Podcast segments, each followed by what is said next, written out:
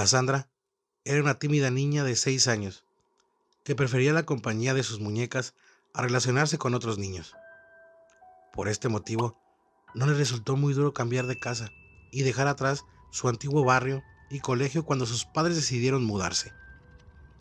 Sus padres estaban preocupados por el cambio, pero sabían que con el tiempo acabaría disfrutando de su nuevo hogar. Una vieja mansión que tenía un gran jardín, con un columpio, un tobogán e incluso una pequeña casa de madera en el árbol.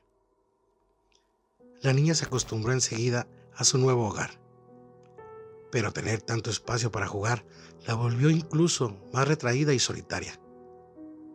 Cassandra solía subir con sus muñecas a la casa del árbol y pasaba allí varias horas hablando sola. Según ella, con su amiga Ana. Los padres no le dieron mucha importancia, pues sabían que a esa edad eran comunes los amigos imaginarios. Las vacaciones de verano pronto acabarían y con el nuevo curso escolar haría nuevos amigos en clase. Los días pasaban y el comportamiento de la niña cada vez era más extraño. Casi no hablaba con sus padres y aprovechaba cualquier momento para refugiarse en su casita del árbol. Los padres podían escucharla, hablar durante horas con su amiga. Pero lo que más les preocupaba era que cada vez conciliaba peor el sueño. Hablaba dormida y parecía sufrir pesadillas, pues era habitual que entonara frases como tengo frío, no puedo ver o ayúdenme. Una noche, la madre sintió pasos en el pasillo. Asustada avisó a su marido, quien salió a ver y se encontró a Cassandra caminando sin rumbo. La niña parecía sonámbula y cuando su padre la llamó se despertó, totalmente aturdida y sin saber qué hacía de pie fuera de su habitación. Cada vez las incursiones nocturnas de Cassandra eran más atrevidas y se alejaba más de su cuarto. Sus padres tenían miedo de que la niña saliera a la calle, sola y por la noche. Así que decidieron llevarla a una clínica del sueño en la que podrían monitorear sus hábitos de sueño para tratar su sonambulismo. Pero tras pasar dos noches no se detectó nada extraño. De hecho, en ambas ocasiones, Cassandra durmió plácidamente toda la noche. El psicólogo tampoco ayudó mucho. Únicamente les confirmó lo que ellos ya sabían, que tenía una amiga imaginaria que se llamaba Ana y que tenía su misma edad. El psicólogo le restó importancia al hecho y les dijo que era relativamente frecuente. Y más teniendo en cuenta que la niña prácticamente no tenía amistades le recomendó que pasaran más tiempo con ella y que trataran de relacionarla con más niños de su edad para que Cassandra fuera, poco a poco, olvidando a Ana y centrándose en sus amistades reales. Los padres siguieron al pie de la letra las indicaciones del psicólogo. Pasaban cada vez más tiempo con ella y la dejaban poco tiempo libre para que fuera a charlar con Ana en su casita del árbol pero eso no hizo más que empeorar su ataque de sonambulismo. Parecía como si el tiempo que ella no pasaba con su amiga imaginaria por el día lo compensara por la noche. Sus sueños parecían cada vez más vívidos, y en un par de ocasiones el padre la encontró a punto de salir al jardín.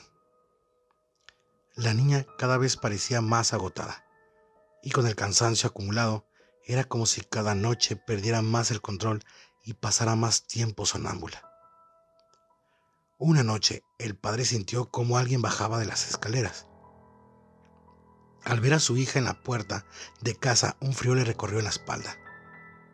Al contrario que otras ocasiones, cuando llamó a Cassandra, la niña parecía ignorarle y solamente le dedicó una mirada fugaz antes de abrir la puerta del jardín. Los ojos de su hija parecían otros.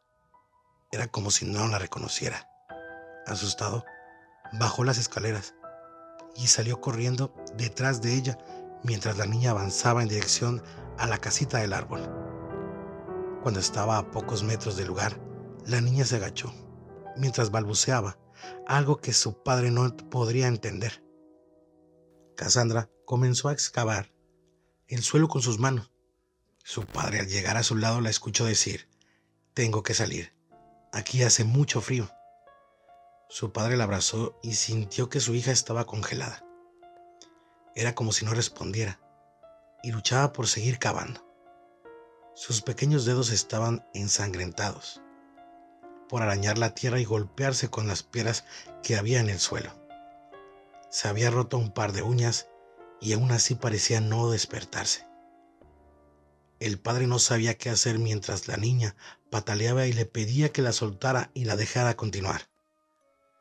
De repente, como si se le encendiera una luz en la cabeza, el padre dejó de llamarla por su nombre y la llamó Ana. En ese momento la niña se giró y dejó de luchar mientras se le quedó mirando. Ana, ¿eres tú?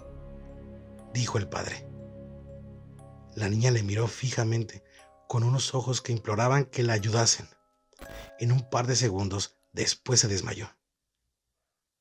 Al instante abrió nuevamente los ojos y esta vez Cassandra con su propio cuerpo miró asustada en todas direcciones como intentando comprender dónde estaba y por qué le dolían tanto las manos su padre la llevó dentro de casa, donde su madre se quedó limpiando sus heridas. El daño no era tanto como parecía en la oscuridad. Pero el padre sabía que tenía un asunto pendiente en el jardín. Así que mientras su hija se reponía con su mujer, bajó con una linterna y una pala. Al llegar al mismo lugar donde Cassandra había excavado, volvió a sentir un escalofrío pero no era momento de tener miedo. Empezaba a intuir el motivo por el que su hija no podía descansar por las noches y quería acabar de una vez por todas con el problema. Clavó una y otra vez la pala, hasta que pudo ver algo que le llamó la atención. Una pequeña manita, huesuda, apareció bajo la tierra. Era tan pequeña como la de su hija, y al verla sintió una tristeza tan profunda que se puso a llorar.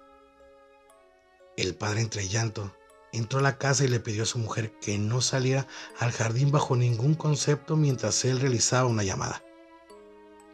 Menos de 20 minutos después, un coche de la policía y un forense llegaron para levantar el cadáver de una niña de unos 6 años. Investigaciones posteriores demostraron que se trataba de Ana, una niña que había desaparecido hace un par de años en uno de los pueblos cercanos. La niña al parecer había sido asesinada, pues su cadáver mostraba signos de violencia. El anterior propietario de esa casa la había enterrado en su jardín, sabiendo que nadie podría investigar en una propiedad privada sin una orden judicial. Ana nunca más se comunicó con Cassandra. Parece que al revelarse su asesinato y detener a su asesino, por fin pudo descansar pero Cassandra siempre guardaría el escalofriante recuerdo de cuando hablaba con un espíritu que no podía descansar. Amigos, una nota. Siempre se ha creído que los niños tienen un don especial para ver a los entes del más allá. Muchas personas identifican los amigos imaginarios, que muchos niños tienen a determinada edad la presencia de espíritus que podrían relacionarse y comunicarse con ellos. ¿Será verdad la leyenda? ¿Pueden los niños ver fantasmas?